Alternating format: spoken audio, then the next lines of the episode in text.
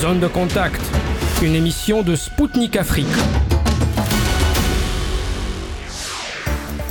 Bonjour à toutes et à tous, vous écoutez Spoutnik Afrique. Je salue les auditeurs de Maliba FM qui nous écoutent à Bamako du lundi au vendredi à 19h. Je suis Anthony Lefebvre et je suis très heureux de vous retrouver aujourd'hui pour mon émission Zone de contact.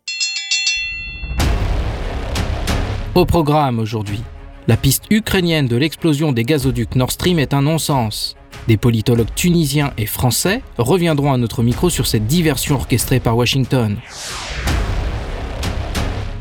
Le 14 mars 2020, le premier cas de Covid-19 était enregistré en République centrafricaine. Le docteur Pierre Soncé, ministre centrafricain de la Santé, a fait le bilan de trois ans de lutte contre la pandémie. Le système financier américain en panique après la faillite de trois banques.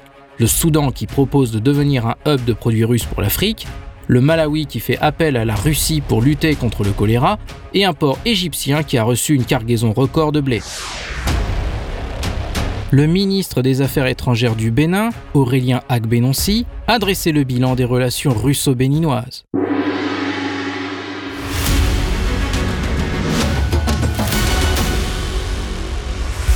Le système financier américain à nouveau dans la tourmente. 15 ans après la faillite de la banque Lehman Brothers, trois établissements financiers américains ont mis la clé sous la porte en 4 jours.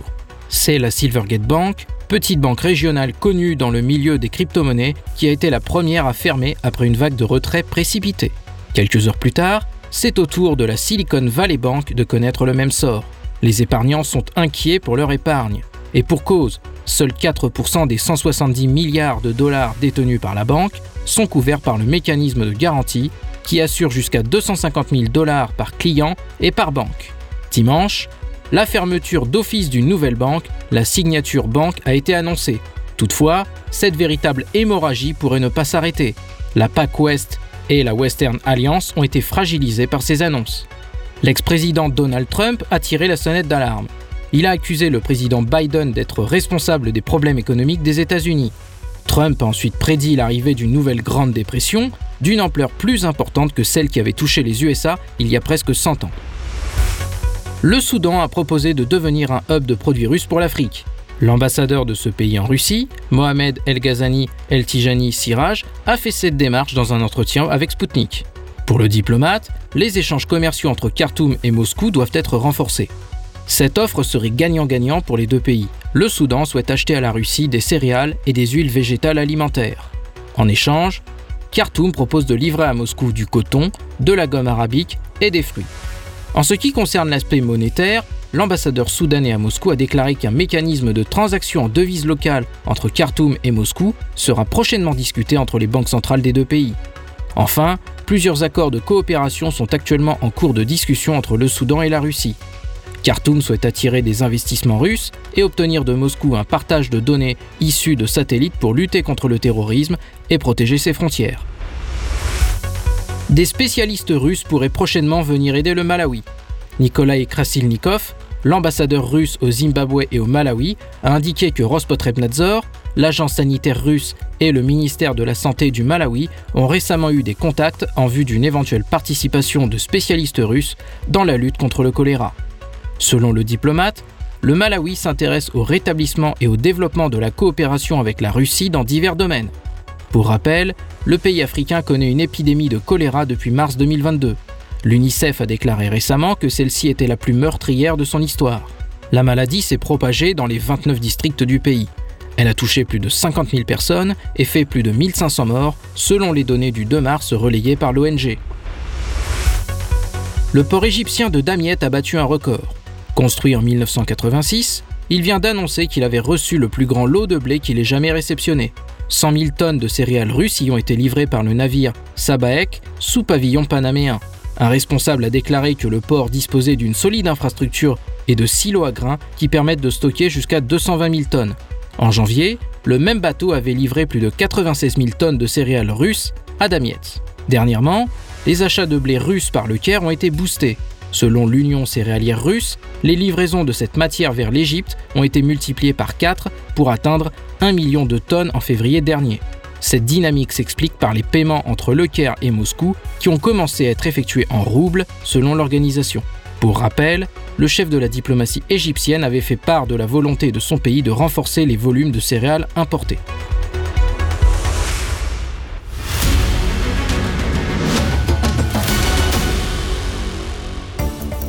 Chers auditeurs, vous écoutez Spoutnik Afrique sur Maliba FM à Bamako sur 99.5 FM. Bienvenue à vous si vous venez de nous rejoindre à l'instant. Le 14 mars 2020, la République centrafricaine enregistrait son premier cas de Covid-19. Trois ans plus tard, Bangui continue de lutter contre la pandémie. Elle a appliqué un système de dépistage et su s'organiser afin de faire face à ce défi sanitaire. La République centrafricaine a pu compter sur le soutien de diverses organisations dans sa lutte contre la pandémie. La Banque mondiale, l'ONU, la Communauté économique et monétaire de l'Afrique centrale ainsi que des organisations sous-régionales ont prêté main forte à la RCA.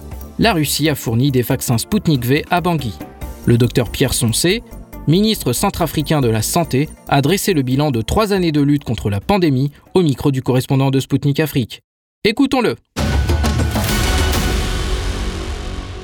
Alors la, la, première question, il y a trois ans, euh, l'OMS a déclaré, déclaré, la pandémie de Covid-19 euh, et le 14 mars euh, 2000, 2020, euh, le premier cas de Covid a été repéré dans votre pays, en République centrafricaine.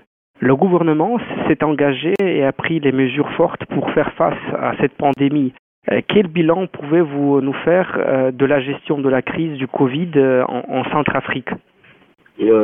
D'accord, merci beaucoup pour nous avoir approchés pour, euh, disons, vous intéresser à la situation de la République centrafricaine. Mais le bilan, on peut dire qu'il est excellent.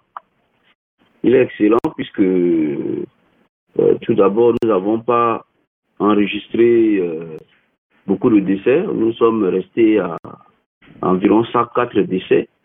C'est-à-dire qu'un taux de létalité qui est 0,07%, c'est-à-dire 0,07 pour 1000, hein, ce qui est, disons, tout à fait dans les limites de, l'acceptable.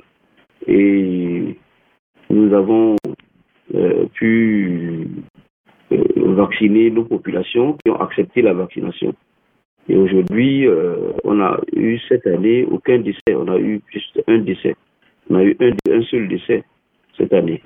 Et donc c'est un bilan qui est très positif et il faudra attribuer cette, euh, cet excellent résultat déjà au leadership du président de la République, chef de l'État, qui euh, s'est impliqué personnellement à travers le comité de crise euh, de la lutte contre la pandémie à Covid-19, qu'il préside personnellement, hein, et avec l'appui des, différents partenaires, euh, donc les partenaires multilatéraux, les Nations Unies, euh, les partenaires bilatéraux, au premier plan desquels euh, la, Banque mondiale qui nous a beaucoup aidé, la Chine, le, le, le système des Nations Unies, euh, la BAD, et bien sûr la, Russie qui nous a appuyé en, en vaccin.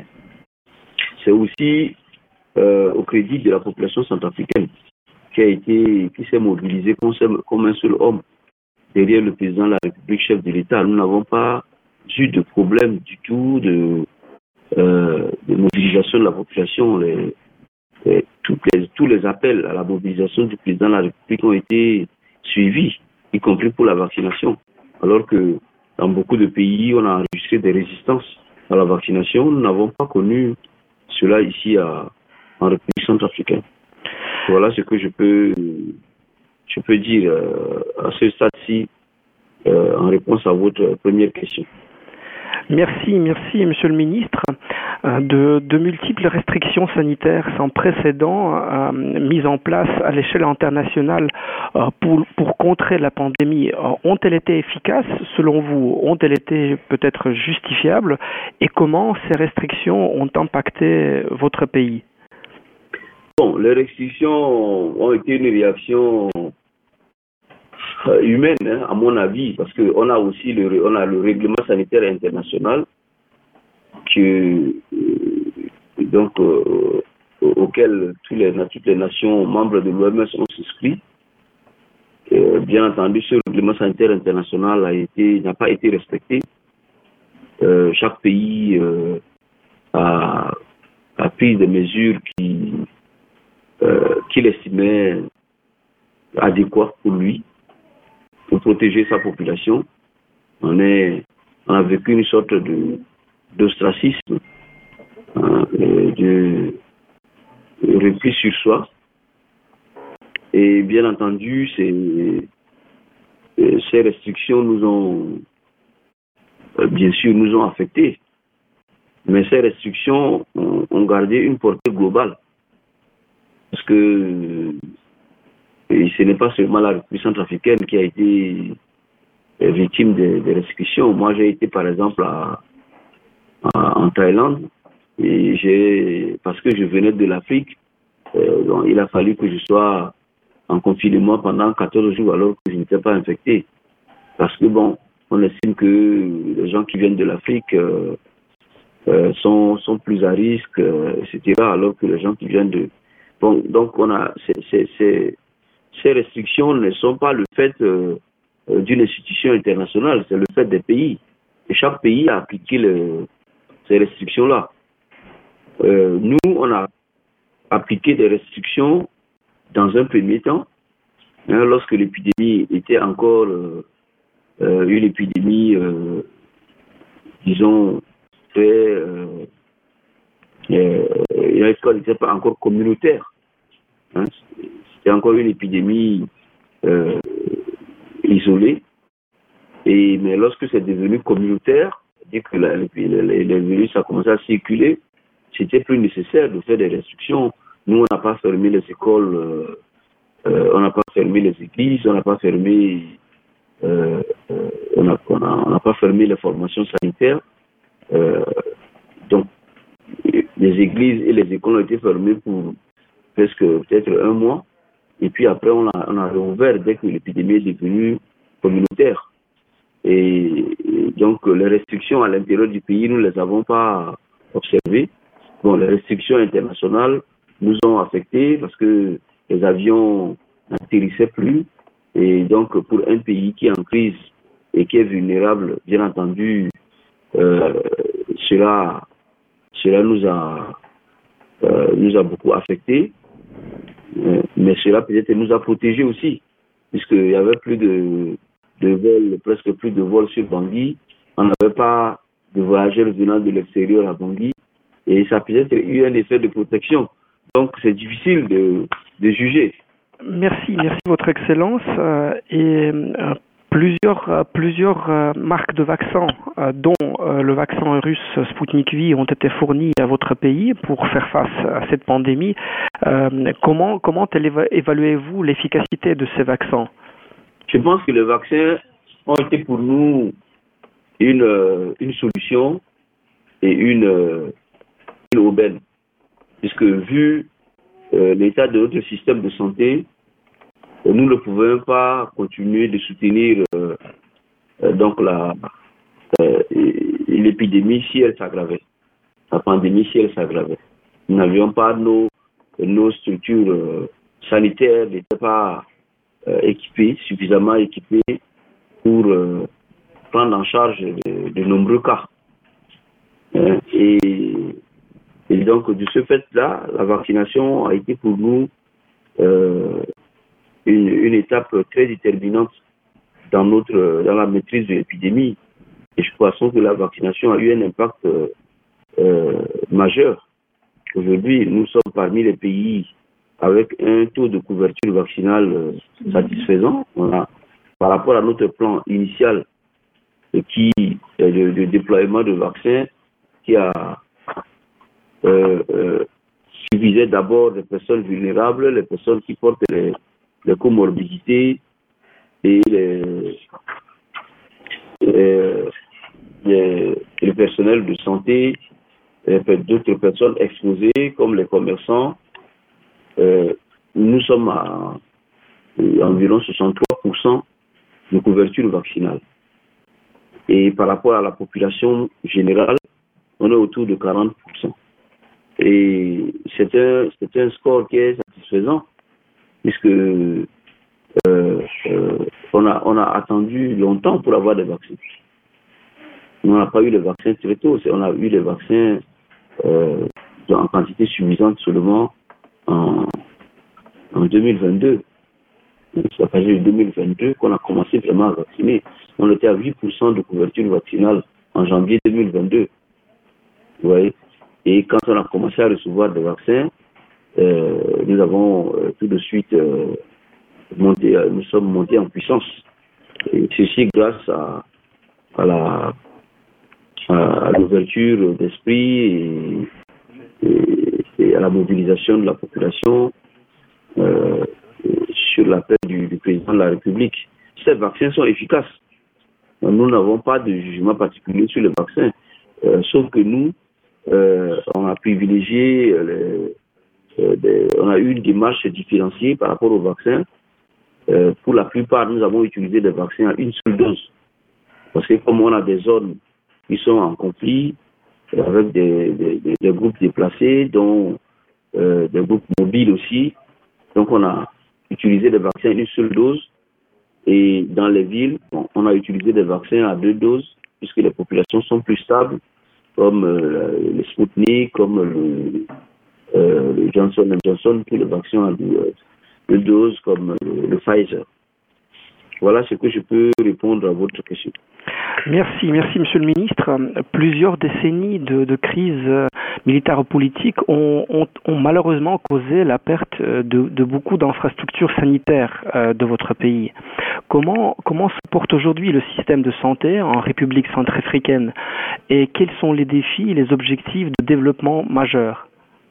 La, santé de la population reste toujours euh, une préoccupation majeure euh, du gouvernement. Euh, comme vous le dites, après plusieurs décennies de crise euh, politico-sécuritaire et d'instabilité politique, qui a entraîné la dégradation, la dévastation du, qui entraîné la dévastation du, système de santé, l'état de santé de la population centrafricaine est très mauvaise. Euh, on a par exemple, euh, comme en témoin, le, le taux de mortalité maternelle infantile qui est l'un des plus élevés au monde, avec euh, aujourd'hui 829 décès par 100 000, pour 100 000 naissances. nous, devons encore avoir des, chiffres doivent être actualisés. On est en train de, de faire le point mais ça reste extrêmement élevé, même si nous pensons que nous avons euh, enclenché un, un déclin de, de ce taux de mortalité maternelle et infantile. Des efforts euh, donc euh, sont faits dans le sens de d'améliorer la santé de la population et nous avons un plan national de développement sanitaire de troisième génération qui s'articule autour de quatre axes donc le renforcement de la gouvernance système de santé, euh, la, le renforcement de la résilience euh, du système de santé euh, en renforçant l'infrastructure, les ressources humaines, les financements, l'approvisionnement en médicaments et en intrants, et, et, des approches particulières pour les, groupes vulnérables.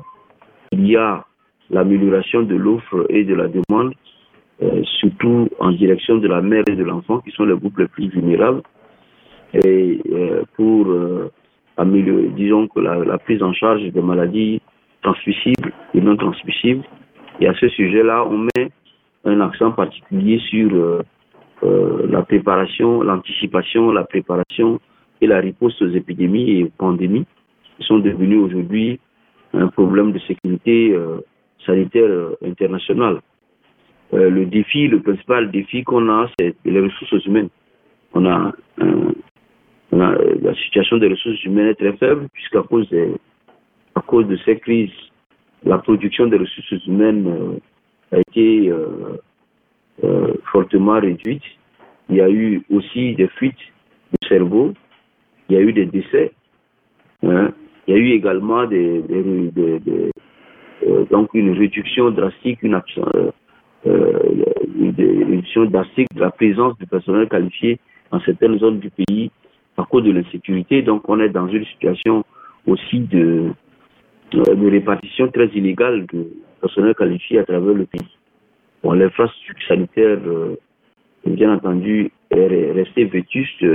La, ces guerres ont entraîné la destruction d'un tiers de formation sanitaire.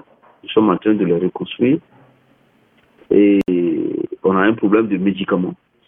On a un problème de médicaments. Et à cause de cette guerre, donc le pays est envahi par des, donc des faux médicaments. Et beaucoup de médicaments qui sont vendus dans la rue. Nous mettons l'accent, euh, on, a une approche à deux volets. Bien sûr, euh, en, mettant en la mise en œuvre de ce plan national de développement sanitaire, nous euh, nous focalisons à court terme sur la réduction de la mortalité maternelle et infantile, puisque un pays où les enfants et les femmes euh, ne sont pas en bonne santé euh, est un pays où le capital humain est compromis. Et donc, nous mettons la priorité du président de la République, c'est la réduction accélérée de la mortalité maternelle et infantile et la plupart de tous nos investissements et les ressources mobilisées auprès des partenaires euh, sont donc dédiées à, à cette, cette activité à travers la, la, la, la vaccination, vaccination des enfants, l'amélioration des conditions d'accouchement, euh, la, la, la, planification familiale pour euh, réduire les grossesses euh, indésirées.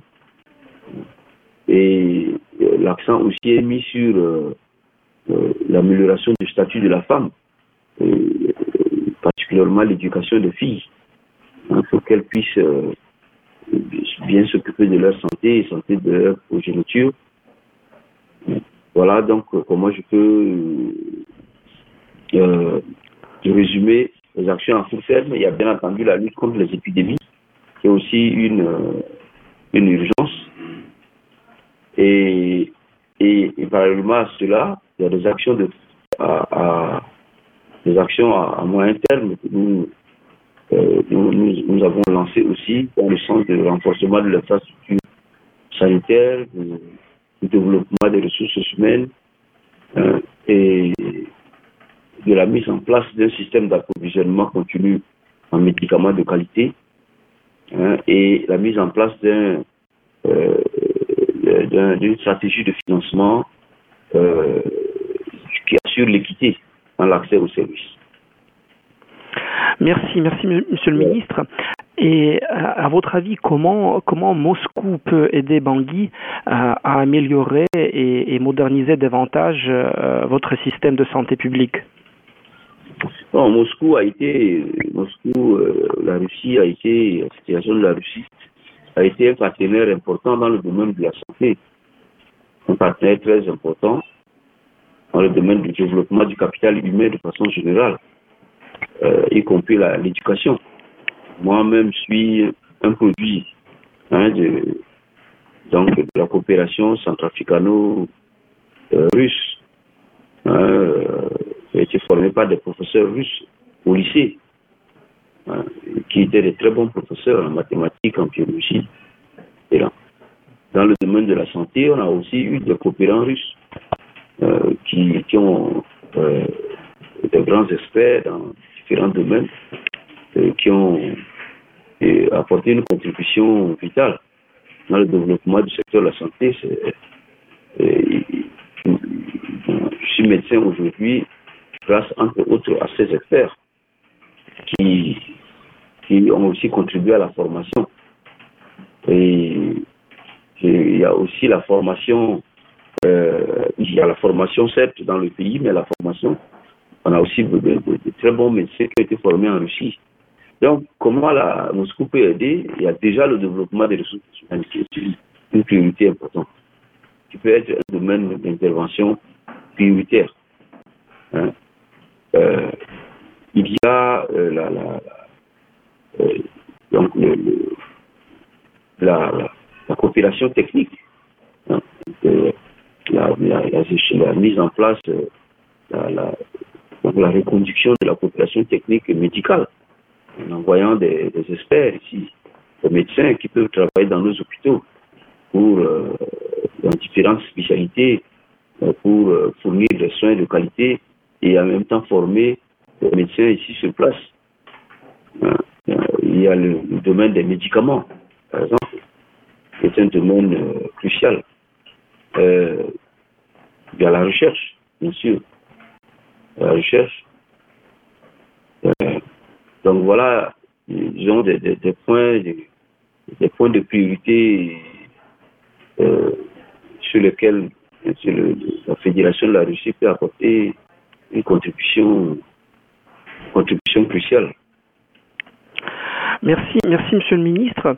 Euh, et encore, encore quelques questions. Euh, le ministre, le ministère russe de la Défense a estimé à la fin de la semaine dernière que les militaires euh, américains pourraient être impliqués dans la propagation du virus Ebola en Afrique et, notamment en Afrique centrale. Moscou fait remarquer que des biologistes euh, militaires américains euh, ont travaillé dans cette zone et euh, les, voilà, notre ministère évoque une fuite éventuelle du virus. Trouvez-vous cette, cette version plausible? Non, moi je n'ai pas d'évidence par rapport à ça.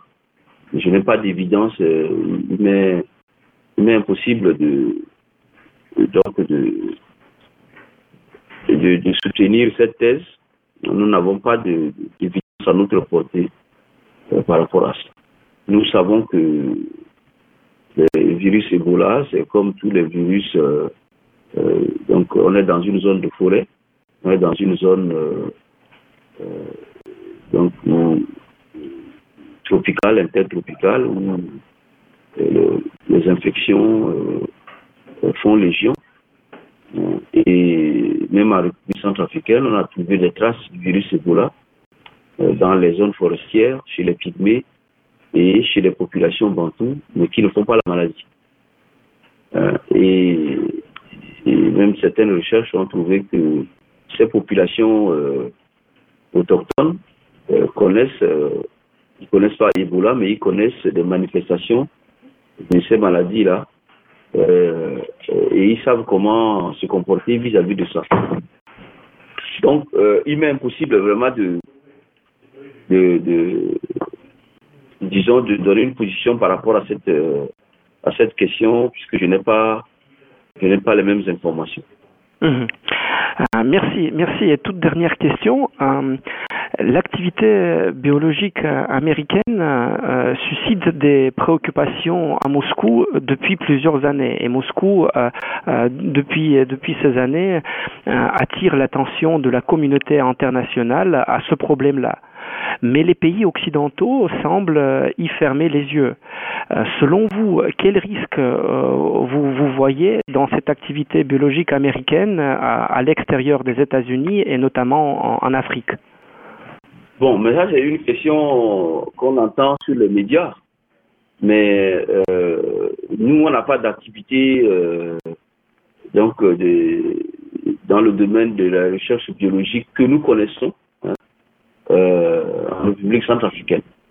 Nous n'avons pas de coopération avec euh, les États-Unis d'Amérique euh, en ce qui concerne les recherches biologiques et nous n'avons pas connaissance qu'ils mènent des activités Ici, d'ailleurs, on n'a pas d'équipe médicale américaine euh, euh, ici, à moins qu'ils le fassent en notre insu.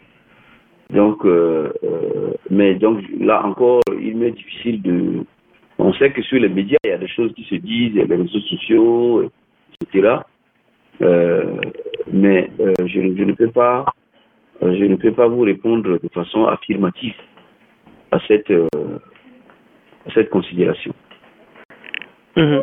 Et de et de vos collègues euh, africains euh, d'autres pays d'autres pays euh, de de votre sous-région par exemple, vous n'avez jamais entendu parler de, de de, ces activités des Américains? Non, en tout cas, on n'en a pas parlé.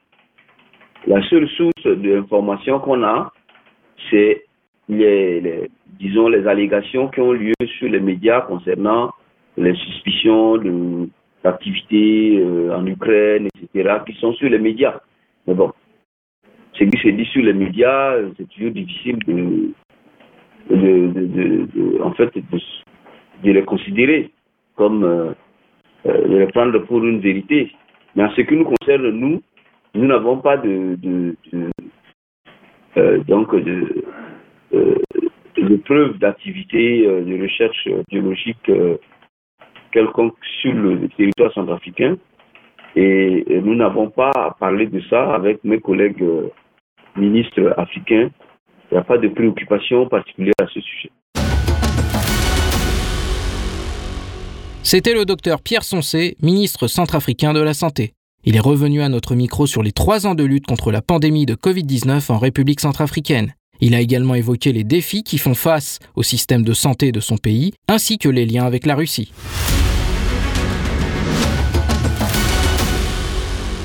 Le président du Bénin, Patrice Talon, tient à rester neutre. Dans une interview pour la chaîne française LCI, Patrice Talon a refusé de s'aligner sur la position de la France dans le conflit ukrainien. Pour M. Talon, le Bénin n'a pas aidé un pays contre un autre.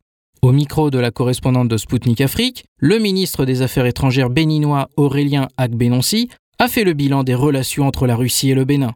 Écoutons-les. Excellence, euh, qu'en dites-vous des relations entre le Bénin et la Russie Mais Moi, je, je peux vous dire que les relations se passent bien entre votre pays et la nôtre. Nous allons avoir le dialogue politique dans quelques semaines. Euh, euh, je viens de proposer que cela ait lieu dans moins de deux mois. Ok, le dialogue politique, vous, voulez dire quoi exactement? C'est les consultations politiques qu'on fait avant de faire la commission mixte. Ah, d'accord. Oui. alors, une commission mixte, c'est. Une commission mixte qui est en préparation, voilà. Okay. Ce n'est pas la première fois. Il y a longtemps qu'on ne l'a pas eu et c'est en préparation. Ok, d'accord. Et est-ce que le président du Bénin tient à participer au sommet Russie-Afrique Est-ce qu'il a confirmé? S'il est, invité, il, va répondre. Invité, bien sûr. Voilà, s'il est invité, il va, il va, il va répondre. Ok, mais pas de confirmation encore. Euh, je n'ai pas été au contact de son cabinet sur cette question, mais je pense qu'il va confirmer. Et dans quel domaine on pourrait renforcer notre relation, selon vous? Euh, Vous savez, le renforcement de nos relations a commencé déjà dans le domaine de la formation, euh, particulièrement du personnel militaire et aussi dans le domaine de l'agriculture, les intrants agricoles. Et je parle régulièrement avec votre ambassadeur et je dis souvent c'est lui. C'était Aurélien Agbenonsi, ministre des Affaires étrangères béninois au micro de Spoutnik Afrique. Il a dressé le bilan des relations diplomatiques entre la Russie et le Bénin.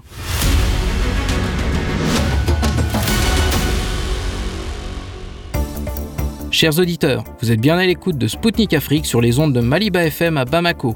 Je salue celles et ceux qui viennent de nous rejoindre. Accusés de sabotage des Nord Stream, les États-Unis tentent de faire diversion. Le journaliste américain Seymour Hersh a récemment réagi en qualifiant la piste ukrainienne sur l'explosion des gazoducs Nord Stream de non-sens. Pour le reporter, les Ukrainiens n'ont pas les moyens de réaliser un tel acte. Pour rappel, en 2011, le gazoduc Nord Stream 1 a commencé à livrer du gaz russe à destination de l'Allemagne via la mer Baltique. D'une longueur de 1224 km, il était à l'époque le gazoduc sous-marin le plus long du monde. Quelques années plus tard, la construction de son petit frère, le Nord Stream 2, a été lancée. Il devait permettre d'augmenter la livraison des quantités de gaz à destination de l'Europe. L'Allemagne et l'Autriche étaient les grandes bénéficiaires de ces gazoducs. Pour Berlin, ces pipelines permettaient de se débarrasser d'intermédiaires comme l'Ukraine ou la Pologne et ainsi de bénéficier de prix du gaz bon marché. Les Allemands, gros consommateurs d'énergie, notamment pour leur industrie, pouvaient se passer du charbon beaucoup plus polluant. Oui, mais voilà, après le début de l'opération spéciale, un train de sanctions inédit a été adopté contre la Russie. Parmi les mesures de rétorsion appliquées par Moscou, il y avait l'obligation de payer le gaz en roubles, ce que les pays européens ont majoritairement refusé, y compris l'Allemagne. En septembre, le sabotage des gazoducs a mis un point final à cette époque de gaz bon marché pour les Européens. En février dernier, Seymour Hersh avait révélé que l'attaque des pipelines était l'œuvre des Américains. Pour appuyer son argumentaire, le lauréat du prix Pulitzer avait déclaré que des plongeurs américains avaient posé des charges explosives sous les conduites sous-marines. Cela a été réalisé sous couvert de l'exercice Baltops, organisé par l'OTAN. Depuis, ces faits ont été corroborés par un autre journaliste américain, John Dugan. Il a affirmé qu'il avait reçu une lettre d'un des participants aux exercices. Les déclarations du lauréat du prix Pulitzer font suite à la publication d'un média américain qui affirmait que les attaques sur les gazoducs Nord Stream ont été organisées par un groupe pro-ukrainien dont Kiev ne peut ignorer les plans. Cependant, selon M. Hersch, il s'agit là d'une tentative de la part du gouvernement américain de détourner l'attention des journalistes et de l'opinion publique de l'enquête qu'il a faite et qui comprenait d'énormes détails. Les autorités russes doutent également de la version d'une piste pro-ukrainienne. Le porte-parole du Kremlin, Dmitri Peskov, a indiqué qu'on a du mal à croire un docteur d'enfer pro-ukrainien qui pourrait organiser un sabotage d'une telle ampleur. Selon lui, je cite, la tâche était trop compliquée. Seuls des services spéciaux officiels bien entraînés, ils ne sont pas nombreux dans le monde, sont de taille à l'accomplir. Pour la porte-parole du ministère des Affaires étrangères, Maria Zakharova, il s'agit de fuites bien opportunes visant à chercher à détourner l'attention du public sur des faits établis. Cependant, comme pour tout crime, il est important de comprendre qui en bénéficie. L'intérêt des États-Unis est évident. Ce pays n'a jamais caché son désir de rompre tout lien entre la Russie et l'Europe et de vendre son propre gaz à l'UE. Un coup d'œil aux statistiques montre, par exemple, que les recettes pétrolières et gazières de la Norvège ont triplé pour atteindre 140 milliards de dollars en 2022. Il est difficile de ne pas rappeler que selon Hersch, ce sont les militaires norvégiens qui ont participé à l'opération des services secrets américains visant à saboter les gazoducs.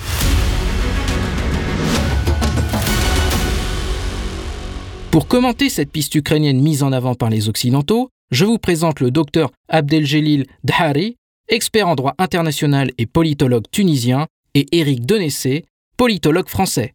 Écoutons-les.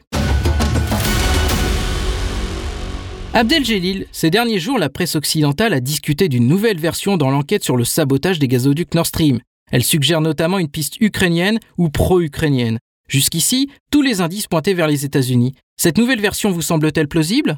Écoutez, euh, euh, je pense que la version actuelle présentée par les Américains concernant le sabotage euh, de, concernant le sabotage de gazoduc Nord Stream est ridicule et scandaleux. Parce que les Américains toujours dans le voie de recherche d'un bouc commissaire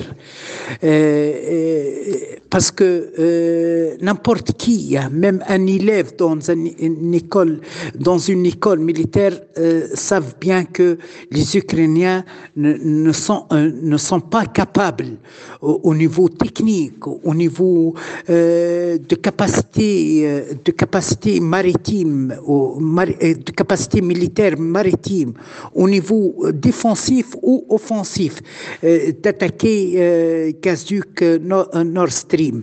L'attaque a été conçu par quelqu'un qui maîtrise bien la guerre maritime euh, de profondeur et, qui a voulu réaliser des gains stratégiques. Et nous, euh, savons bien que une semaine avant euh, l'attaque de gazoduc euh, Nord Stream, il y avait des entraînements euh, entre les Américains et les forces de l'OTAN au niveau maritime, juste à côté de cette zone, presque 150 euh, km euh, de distance. Et, et, c'est sûr, c'est sûr, avec les révélations du journaliste américain bien connu, c'est sûr que les Américains, c'est eux qui ont conçu, c'est eux qui ont exercé euh, cette attaque avec la collaboration d'un autre service bien équipé, bien entraîné sur ce type d'attaque, sur ce type de euh, d'opération maritime militaire. Et il y a des autres observateurs qui parlent de l'implication euh, euh, des groupes de forces d'élite maritime britanniques. Il y a des, gens mais sans présenter. Ce sont des prévisions, des devinettes, des études de, de, de l'opération, des études de l'opération. Mais dire que c'est les Ukrainiens ou c'est des plus euh, Ukrainiens qui ont fait cette opération, je m'excuse. C'est, c'est, fou, c'est scandaleux. Les Ukrainiens ne sont pas capables, les Ukrainiens ne sont pas capables de faire, d'effectuer ce type de, d'opération chirurgicale. On appelle ça les opérations chirurgicales, euh, d'attaque. Vraiment, il est bien conçu, bien étudié, et, etc. Et je sens et je pense que seuls les Américains sont capables de, de faire ça. Mais dire actuellement les Américains, comme ça a été le, cas euh, dans le missile qui a touché le territoire polonais, présenter les Ukrainiens comme, euh, comme responsables dans le bon d'accusateurs, euh, ça confirme l'absence de morale l'absence de l'état de morale, l'absence de l'éthique chez les Américains. Ils sont capables, ils sont prêts d'instrumentaliser les autres, même les alliés, de les présenter comme un bout, euh, euh, euh, émissaire. Ils ont instrumentalisé l'Europe, ils ont utilisé l'Ukraine dans cette guerre par procuration. Les Ukrainiens et les Européens, malheureusement, ils ont tombé dans le piège des Américains. Ils sont en train de payer la facture. Ils vont payer la facture. facture ils sont en train de donner des cadavres, les Européens et les Ukrainiens et les Américains, ils sont en train de faire le commerce de leurs armes. Eric, Abdeljelil vient de dire que la version présentée par les Américains sur le sabotage des gazoducs est ridicule. Est-ce que vous êtes d'accord avec lui? Nous sommes obligés d'être prudents parce que d'un côté, l'article de Seymour Hersh, qui me semble lui tout à fait pertinent, n'apporte pas de preuves explicites de, ce qu'il avance, euh, et ce que, ce que dit aujourd'hui la presse allemande n'apporte pas non plus de preuves. Donc on est obligé d'être dans les conjectures. Maintenant, euh, d'un côté, euh, du côté de Seymour Hersh, il y a des éléments quand même qui sont très intéressants, qui sont très plausibles. Et puis, comme par hasard, quelques semaines après, on voit cet article dans les médias allemands qui sort, qui semble surtout fait, à mon sens, hein, je dis bien à mon sens, pour, euh, euh, je dirais, étouffer euh, les premières révélations du journaliste américain, parce que les éléments qui sont donnés dans la presse allemande ne sont pas sérieux. Dire que des individus ont pu saboter un pipeline en partant d'un yacht, alors que c'est une opération complexe, à grande profondeur, où il faut des plongeurs spécialisés, il faut connaître le type de tuyau, il faut connaître le type d'explosif à, à employer, tout ça ne me semble pas sérieux, d'autant que les autorités ukrainiennes ont déclaré, bien sûr, être, euh, euh, ne pas être à l'origine de cela. Donc pour l'instant, je pense que c'est un enfumage euh, de la part du monde occidental pour essayer de dédouaner la responsabilité américaine de cet acte de guerre à l'égard de l'Allemagne. Abdel Jelil, en septembre dernier, les deux gazoducs ont été endommagés par quatre charges explosives. Les renseignements suggèrent que ces charges ont été posées par des plongeurs expérimentés. D'après vous, Kiev ou un groupe pro-ukrainien avait-il les moyens d'y parvenir? Comme j'ai bien dit, les Ukrainiens ne sont pas capables de faire cette opération. Ils n'ont pas la capacité, ils n'ont pas la formation, ils n'ont pas la, capacité logistique ni la capacité humaine à faire cette opération. Cette opération est menée avec beaucoup de précision, avec beaucoup d'études. et je pense que les Américains les Américains sont les, actionnaires euh, principaux avec la collaboration avec un autre service, la complémentarité, complicité avec un autre service. Il y a des observateurs qui parlent de l'implication des Britanniques, mais les Ukrainiens, ce sont des, les Ukrainiens. Est-ce qu'actuellement on peut parler d'une armée au niveau structurel, au niveau de la doctrine militaire d'une armée ukrainienne Non, sont constitués par des groupes, il n'y avait pas de communication, d'organisation ni de formation. Ils sont constitués par des groupes pro-nazistes, des milices. Des milices sans ni formation, ni âme, ni éthique, ni rien de tout. Est-ce que ces groupes sont capables de faire ce type d'opération? Je ne pense pas. Et vous, Eric, vous confirmez que les Ukrainiens ne sont pas capables de réaliser une opération d'une telle envergure? Écoutez, ça me semblerait très difficile euh, parce qu'il faut quand même des moyens techniques euh, à la fois en matière de navires, euh, de maîtrise des explosifs, de localisation du pipeline et de plongée dont on, dont on sait que les Ukrainiens ne sont pas spécialistes. Hein, d'abord, en plus, l'Ukraine n'a pas de n'a pas d'accès euh, à la mer Baltique. Ça veut donc dire qu'il aurait fallu monter une véritable opération clandestine, probablement avec l'accord des Polonais. Tout tout ça est beaucoup moins plausible et beaucoup moins euh, crédible que la version qu'en donne Seymour Hersh.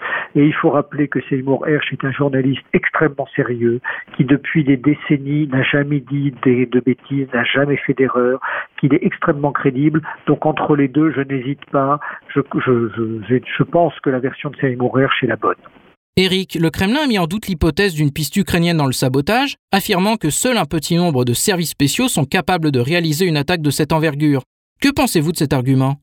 Alors, ce n'est pas une question de services spéciaux, c'est une question de, euh, de, professionnalisme, soit en matière de, de, forage et de plongée sous-marine en profondeur, soit euh, de, de, marine nationale disposant de moyens de chasse aux mines et de, de sauvetage sur les sous-marins. C'est-à-dire qu'aujourd'hui, euh, on peut dire que l'ensemble des pays de l'OTAN et des riverains de la Baltique euh, euh, disposent de moyens de faire de la plongée, d'envoyer des, de, de, de, comment dire, disposent d'unités de plongeurs, de chasseurs de mines et de navires spécialisés pour emporter des, plongeurs. Ça, les, les, marines peuvent le faire.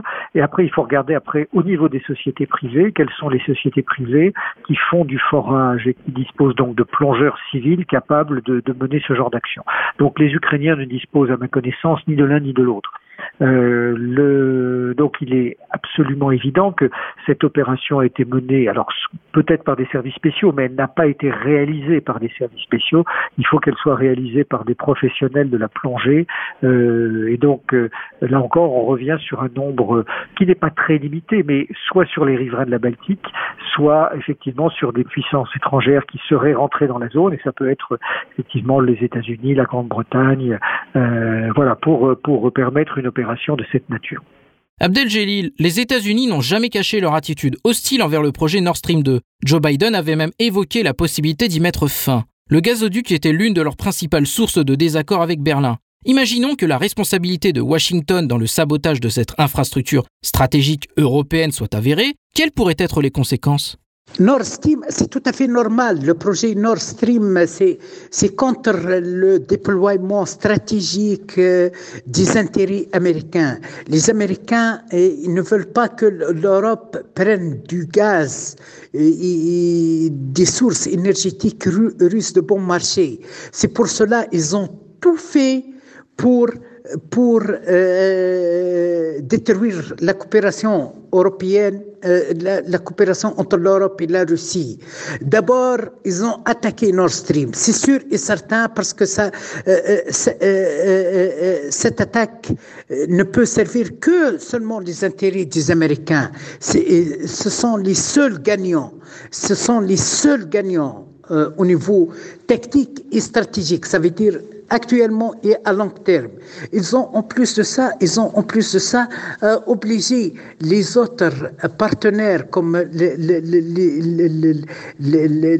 Européens à chercher des autres sources euh, énergétiques ailleurs, par exemple euh, en Afrique, par exemple euh, en Arabie Saoudite, à Azerbaïdjan. Mais les États, ces États, ils ont, ont, bien calculé leurs intérêts, ils ont, euh, euh, ça veut dire, mis leurs intérêts en priorité par rapport aux intérêts américains. On a vu la position des pays de Golfe, qu'ils ont refusé le chantage américain. L'Afrique, il a même refusé le chantage des Américains. Bon, il y a Azerbaïdjan qui a trop calculé et calculé, il est en train de chercher un consensus pour trouver une situation plus agréable pour elle, plus paisible dans, le, dans de, le conflit avec l'Arménie. Il y a Israël aussi qui a essayé de manipuler le, source gazière dans le, territoire maritime libanais, mais les tentatives d'Israël a échoué. C'est pour cela les États-Unis cherchent euh, le statut d'être le seul euh, fournisseur euh, prioritaire de l'énergie pour l'Europe. Les États-Unis cherchent à, à vendre son gaz de shit plus cher plusieurs fois que le, le, le, le gaz russe. C'est pour cela il a, euh, euh, à, à, travers cette opération ou à travers des autres démarches diplomatiques, entravé, perturbé la coopération, la coopération entre l'Europe et les États euh, et, et, et, la Russie. Et malheureusement, l'Europe est, est instrumentalisée L'Europe est instrumentalisée, est divisée, l'Europe est divisée et affaiblie. Ils ne cherchent pas leurs intérêts. C'est pour cela que les, Allemands même n'ont pas exprimé leur contestation, leur contestation, leur position suite à l'attaque de Nord Stream, malgré euh, que c'est eux les premiers perdants dans cette histoire. Eric, Abdeljelil vient de parler du silence des Allemands après l'attaque des gazoducs. Est-il juste de penser qu'il y aura des conséquences dans ces conditions? Bien écoutez, je, je, ne suis pas sûr qu'il y ait des conséquences. Pourquoi? Parce que euh, aujourd'hui, je suis convaincu que les États et les services de renseignement occidentaux ont plus d'informations et sont capables euh, et savent réellement qui a fait l'opération. Donc ça veut dire aussi que les Allemands le savent. Ça veut donc dire que les Allemands ont accepté de littéralement de se coucher devant cet acte d'hostilité qui a été commis par leur allié et leur protecteur américain ça veut dire qu'après cela, les Allemands ont en plus accru les, sanctions à l'égard de la Russie. Et aujourd'hui, les Allemands, à travers les médias, essaient de donner une autre version des faits. Euh, et donc, euh, les premiers visés euh, par cet acte d'hostilité, c'est bien l'Allemagne, et le fait que eux ne réagissent pas montre bien que tous les pays de l'OTAN finalement sont véritablement vassalisés par les États-Unis et que finalement une action de cette nature ne va à mes yeux, pas entraîner de réaction. Abdel juste après le sabotage, l'Occident a accusé la Russie d'être derrière l'attaque. Moscou a de son côté exigé une enquête, mais elle traîne et on ne voit aucun résultat préliminaire. Pourquoi les pays européens ne semblent pas intéressés par l'enquête sur ce sabotage qui les concerne directement? Je pense que euh, euh, l'envie de cacher la réalité l'envie de ne pas faire des investigations objectives, crédibles, scientifiques, et qui va, qui risque de réveiller le vrai acteur, le vrai criminel qui a fait cet euh, acte euh, anime la volonté de ne pas faire l'enquête. Parce qu'une enquête, ça va, ça va, une enquête indépendante, une enquête qui a le statut euh, international, avec des compétences au niveau international, des compétences scientifiques et euh, objectives, ça va réveiller l'identité du véritable acteur qui sera les États-Unis. Ça va gêner l'image des États-Unis. Euh, c'est un acte criminel, c'est un acte terroriste au niveau international, au niveau de la doctrine. Lorsque vous touchez un service fondamental, lorsque vous touchez et, et, et, une infrastructure euh, fondamentale qui, qui assure euh, qui assure un besoin humain, un, un, un besoin humain euh, vital, c'est de terrorisme. Je pense que euh, toutes ces considérations euh, animent euh, favorise la volonté de ne pas faire une enquête. Eric, Abdeljelil vient de dire que les Occidentaux n'ont pas envie d'enquêter sur les gazoducs. Êtes-vous d'accord avec lui? Écoutez, c'est difficile à dire. Les, le, D'abord, le fait que les dirigeants occidentaux, et bien sûr, n'aient pas voulu donner suite à l'enquête, même à l'ONU où les choses bloquent, me semble malheureusement évident. On est en situation de, quasi-belligérance entre l'Occident et la Russie, donc euh, tout est fait, bien sûr, pour euh, empêcher euh, la Russie de présenter sa version des faits et continuer à l'accuser, à mon sens, de manière tout à fait fausse. Après, les populations elles-mêmes, euh, en tout cas je ne peux parler que pour la France, euh, suivent euh, l'évolution de ce conflit avec beaucoup de distance, mais elles, donc, elles ne se sentent pas concernées, même si elles sont victimes d'un véritable matraquage médiatique de la part des, des médias occidentaux, qui bien sûr systématiquement ne, ne donne à la population que le narratif de Washington et de Kiev. Donc euh, il ne faut pas s'étonner finalement que la population ne réagisse pas plus que ça. Mais dans cette logique, si vous me permettez, les Européens et en particulier les Français, peut-être vont exprimer plus d'intérêt pour cette affaire si la situation générale se détériore encore plus. Écoutez, je, n'en suis pas sûr. D'abord parce que les, populations ont d'autres préoccupations immédiates. Hein. Mhm. C'est en France, c'est le prix de l'électricité et du gaz. Ça va être le pouvoir d'achat. Ça va être la réforme des retraites. C'est ça qui préoccupe euh, davantage les, populations. Après, euh, il y a un certain nombre d'experts et de spécialistes qui peuvent euh, tirer la sonnette d'alarme en disant il faut que nous étudions ça. Mais à partir du moment où les médias, le pouvoir politique et les parlementaires ne demandent rien, il, est, il sera un peu pour l'instant. Je ne vois pas comment cette affaire pourrait donner lieu à un débat beaucoup plus important en France et dans les pays occidentaux. Abdeljelil, le président polonais Andrzej Duda a déclaré que la destruction des Nord Stream était dans tous les cas bénéfique pour l'Europe.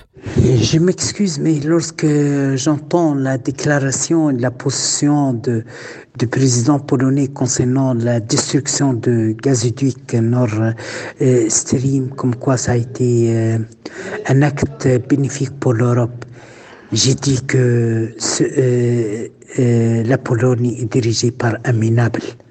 Un comment c'est bénéfique pour l'Europe?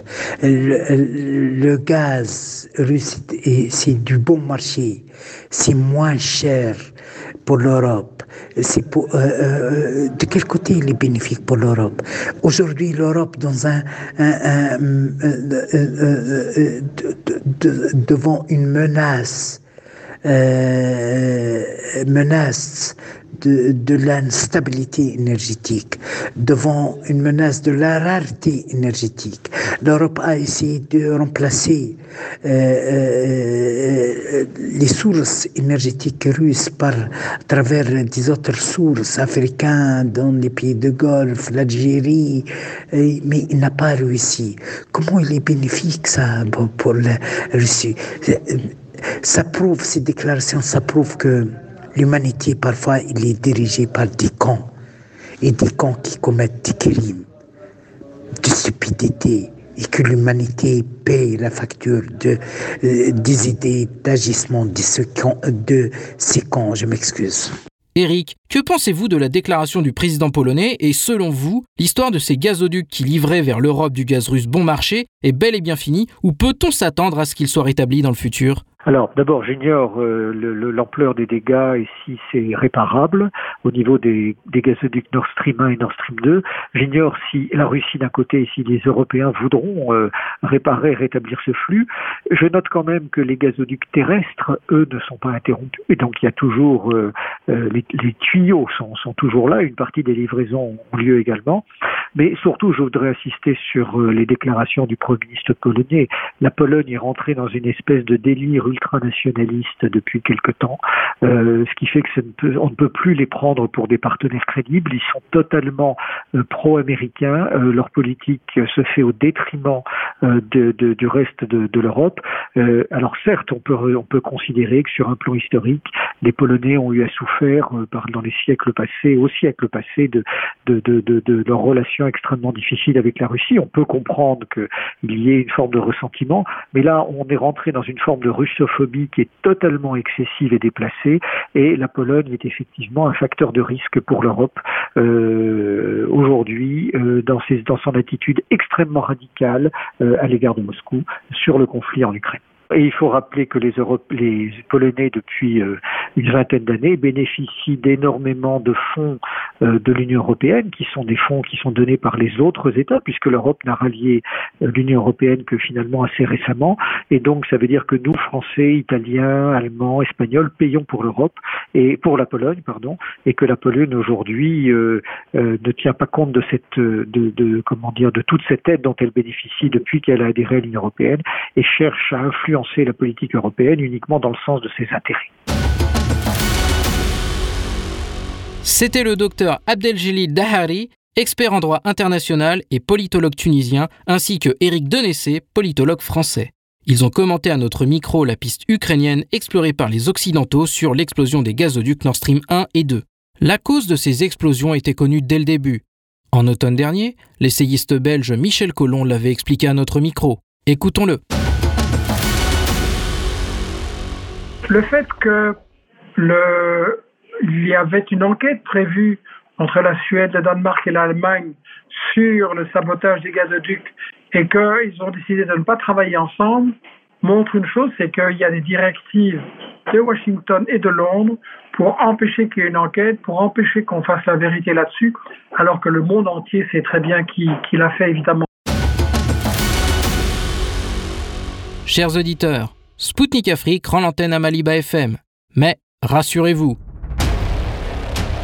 moi Anthony Lefebvre, je vous retrouve très rapidement aux commandes d'une nouvelle émission, Fidèle au poste. Je vous invite à suivre l'actualité africaine et internationale sur notre site internet. D'ici là, portez-vous bien. Zone de contact, une émission de Spoutnik Afrique.